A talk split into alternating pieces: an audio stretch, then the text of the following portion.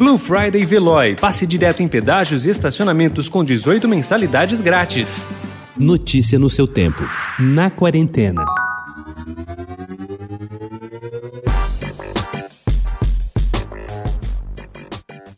Um grupo de escritores africanos participa de uma festa literária na ilha de Moçambique, cidade insular que deu nome ao país, do qual foi a primeira capital. Tudo transcorre bem, quando de repente os telefones ficam mudos e a internet deixa de funcionar. Durante sete dias, os autores permanecem totalmente isolados, situação que ainda se torna mais insólita quando ocorrem estranhos acontecimentos, como quando alguns dos personagens dos livros daqueles escritores parecem ter tomado vida, passeando agora pelas ruas da cidade histórica. É justamente esse embaçamento da fronteira entre ficção e realidade um dos encantos de Os Vivos e os Outros, novo romance do escritor angolano José Eduardo Agualusa, que a Tusquets acaba de lançar.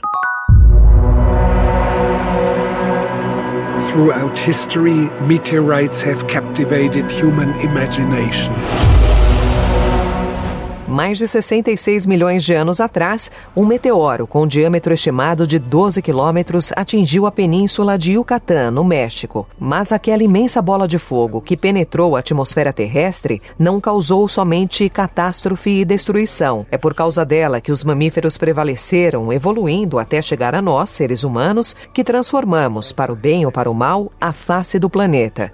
E por conta daquele meteoro, os maias desenvolveram a sua avançada civilização perto dos cenotes, poços profundos formados na borda da cratera. O significado cultural do impacto dos meteoros está no centro do documentário Fireball, Visitors from Darker Worlds, dirigido por Werner Herzog e pelo vulcanologista Clive Oppenheimer e disponível no Apple TV Plus.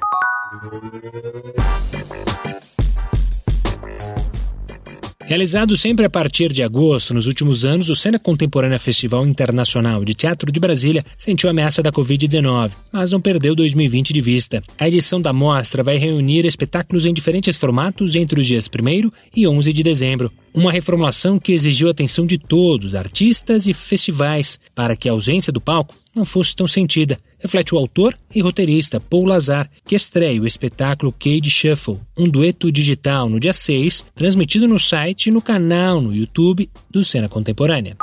Fotografias coloridas à mão, conhecidas como fotopinturas, são centrais na produção do goiano Dalton Paula, de 38 anos, que acaba de alcançar um feito nada trivial para um artista em ascensão. Seis de seus trabalhos feitos com a tal técnica foram incorporados ao acervo do MoMA, em Nova York. A essa tradição de retratos, Dalton imprimiu uma estética própria, buscando homenagear grandes personalidades negras do passado. Considerando as simbologias envolvidas na ancestralidade, o artista parte da ideia de que essas figuras históricas se fazem presentes ainda hoje. Notícia no seu tempo. Aproveite a Blue Friday Veloy e passe direto em pedágios e estacionamentos com 18 mensalidades grátis. Corre que é por tempo limitado. Garanta o seu adesivo em veloy.com.br barra Blue Friday. Veloy. Piscou, passou.